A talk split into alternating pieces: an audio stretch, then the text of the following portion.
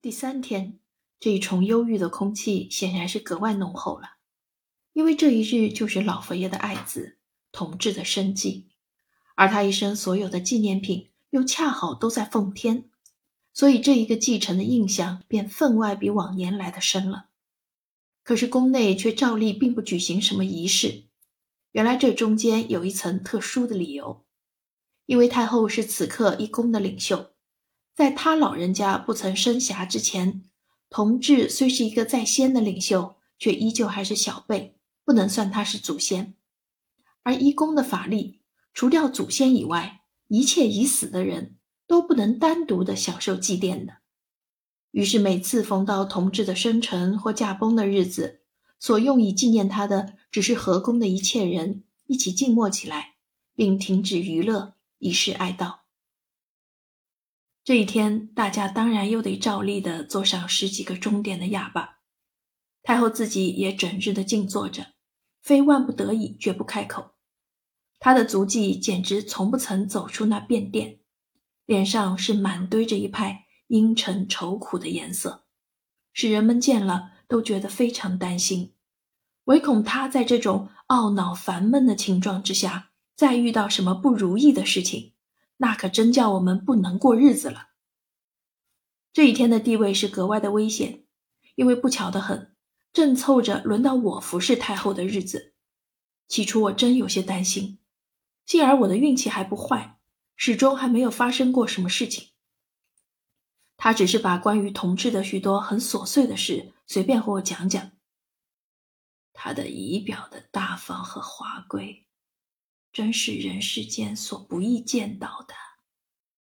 他很温和的说着，这种声音是平常所极不容易听到的。相貌的好看还是不值得称道的事情，最难能可贵的是他的孝顺和守礼。我至今还很清楚记着一件事儿：有一年的初夏。御园中所种的几枝桃树上长着的桃子，已有不少是成熟了。他随着一班太监，正在园里闲逛，逛到桃树的下面，他见到了那些鲜红肥大的桃儿，不禁很羡慕。太监们为着要讨好他起见，忙想法子给他摘了几个下来。大家以为他一拿到手。便要张口大嚼了，不料他只把自己的手在桃儿上抚摸了一回，并不立即就吃。太监们不由得很诧异，争着问他：“为什么摘下来了又不吃呢？”他竟自笑，并不答复他们，只叫一个人给队捧着那些桃儿，直往我们的宫中来，说是园中的桃儿熟了。特地摘来献给父母的，我就问他：“你何不先尝个新呢？”他就恭恭敬敬地答道：“这是时鲜的果儿，必须让父皇和母后先吃了，孩儿才敢吃。”你想他是多么的聪明守礼呀？其实他还只是一个十岁的小孩子呢。他说了这一段值得回忆的往事之后，心上是格外的伤感了。他的眸子里已充满着两眶的苦泪，好半晌不能再继续说话。我们虽然是始终非常的爱护他，但毕竟仍给他铸了个大错，就是替他错配了一个妻子。太后一提到这事儿。立即变换了一种很愤懑的态度，说话也不像先前那样温和了。然而我们怎么知道呢？他的外貌一般也长得非常端正秀丽啊，谁想到他的性格是那样的拙劣？他对于我们只当敌人一般的仇视着，从不曾有过丝毫的好感。依照普通人家的情形而论。婆婆和媳妇往往是家庭中最不易调和的敌对分子，而且理由总是非常复杂、不易研究的。就是慈禧和嘉顺皇后的不睦，差不多久已成为一件公开的事，但所以不睦的理由却又传说纷纭，莫衷一是。据我所知道的，是为着嘉顺根本瞧不起慈禧的缘故。她为什么要瞧不起她丈夫的母亲呢？实在是因为他在未进宫之前，早已知道慈禧年轻时曾经和荣禄发生过恋爱关系的秘密，不免就存着轻视之心。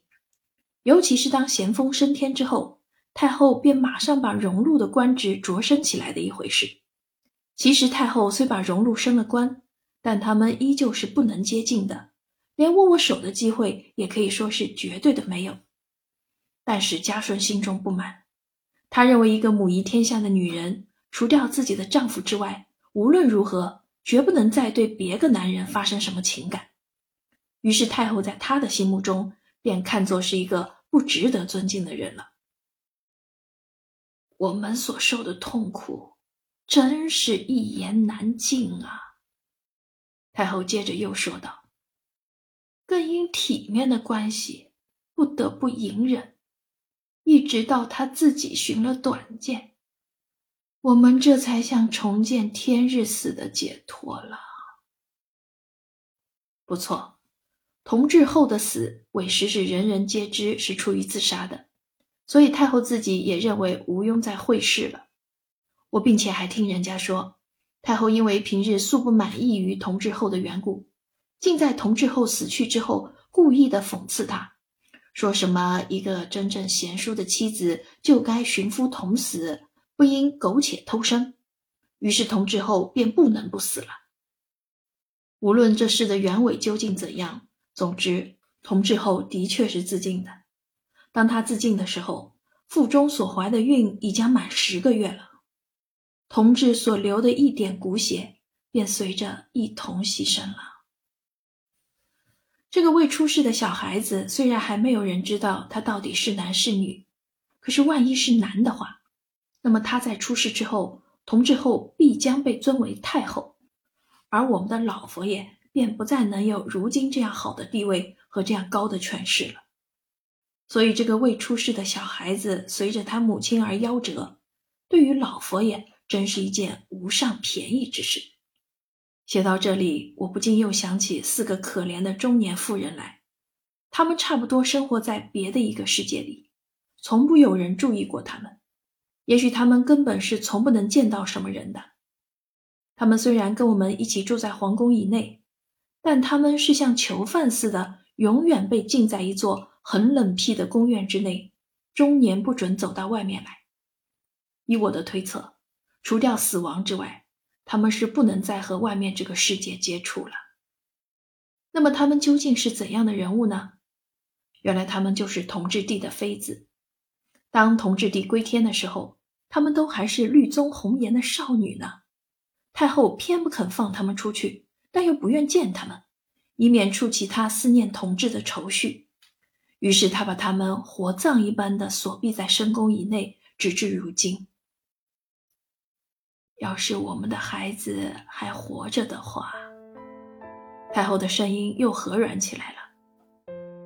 我想，凭他那样的聪明果敢，必然大有作为。我们的国家在他那样一个贤能的人君的统治之下，也必不至如此糟法。屈指算起来，到今天，他已有五十六岁了。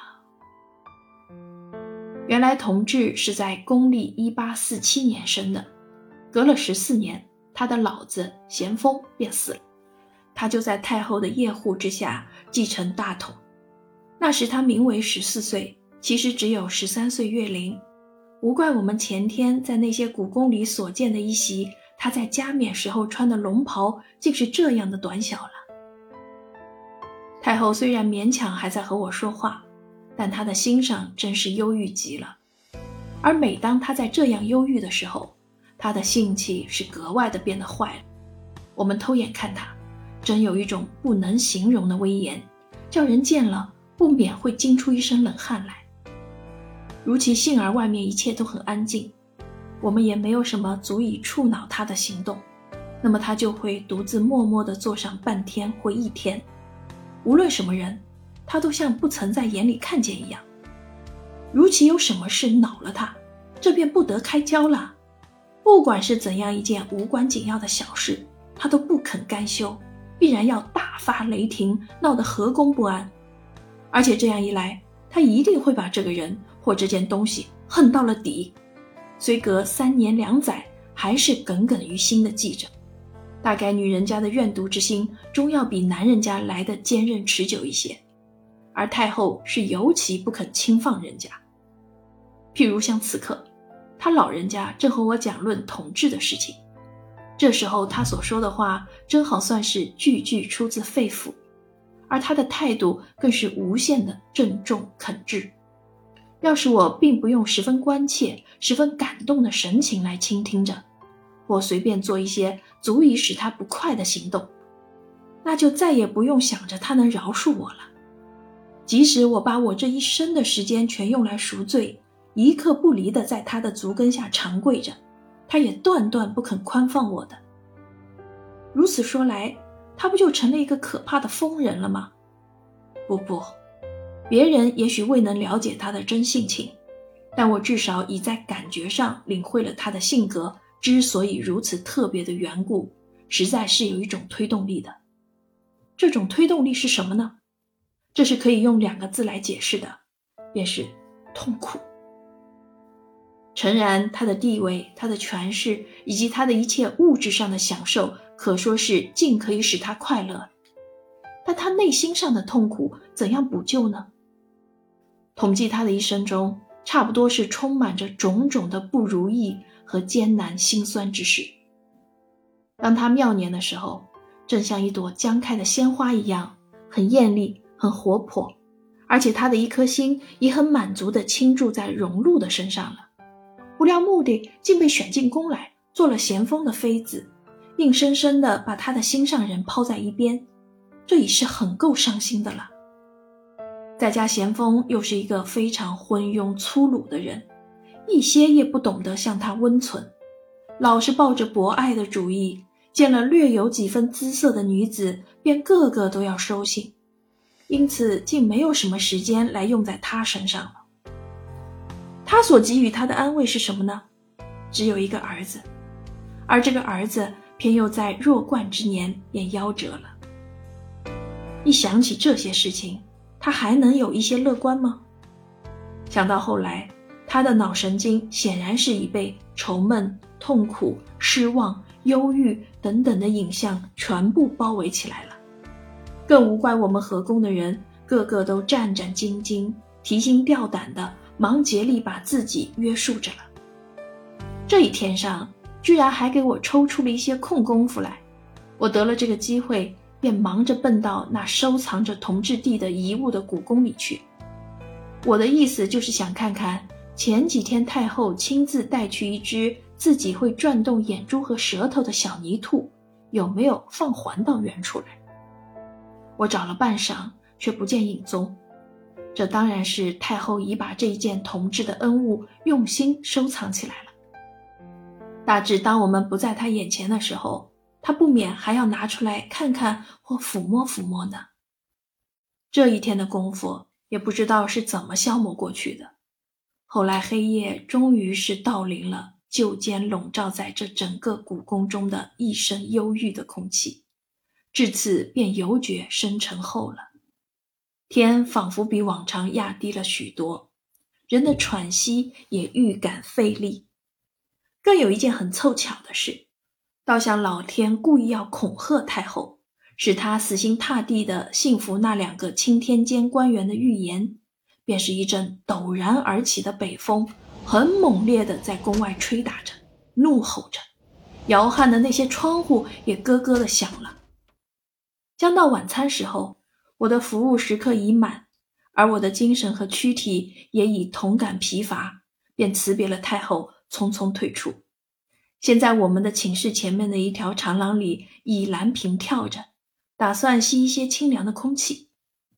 不料那些紫色和白色的丁香花给大风一吹，枝枝都在空中疯狂似的夜荡着，因此它们所有的那一股令人难闻的气息也越发觉得浓烈了。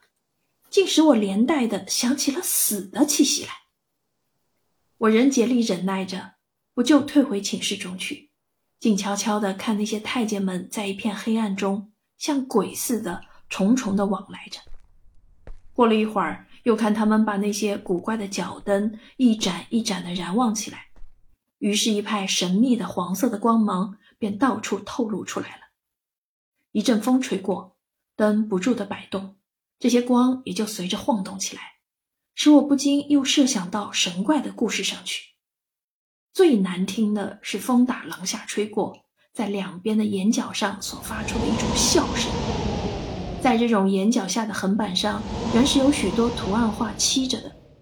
这些画上所绘的飞龙啊、麒麟啊、狮子啊，在白天里看起来还不觉得如何可怕。